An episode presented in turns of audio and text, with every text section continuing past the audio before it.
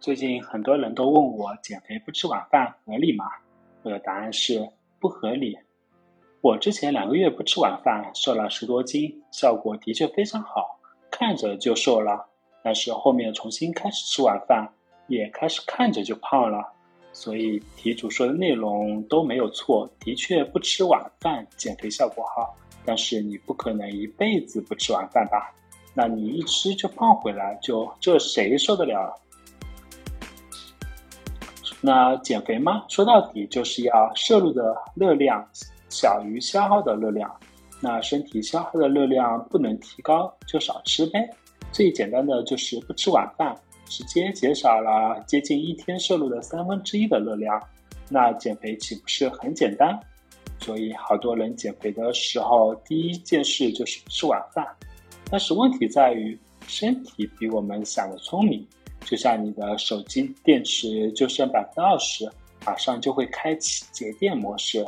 这么看，身体好像也没有比手机聪明到哪去，只是我们把身体想的太傻。当身体发现摄入的热量总是不足的时候，就会自动开启节能模式，身体的各项机能能少动则少动，代谢能降下来，以保存热量，让自己活得久一点。所以你会发现，吃的少之后，自己容易变傻，反应慢，而且身体也沉沉的。说白了，就是因为你的代谢降低了，脑子啊、器官啥的能少动则少动。你细品一下这件事，是不是挺可怕的？减肥玩的就是热量，一个摄入的热量，一个消耗的热量。你想着不吃晚饭，能把摄入的热量降低了。结果没想到把身体消耗的热量也给拉低了，除非你一辈子不吃晚饭，才能让你消耗的热量要大于新摄入的热量。一旦你晚上重新开始吃饭，那么是不是你的摄入热量重新开始提高？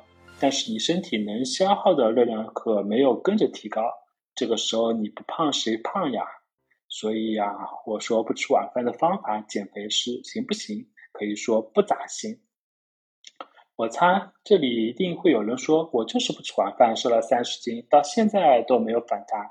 那我只能说一句：你厉害，你牛！你不吃晚饭减肥成功，跟你中了彩票一样，你幸运。但是这样的方法不能适用于所有了，还是要讲点科学。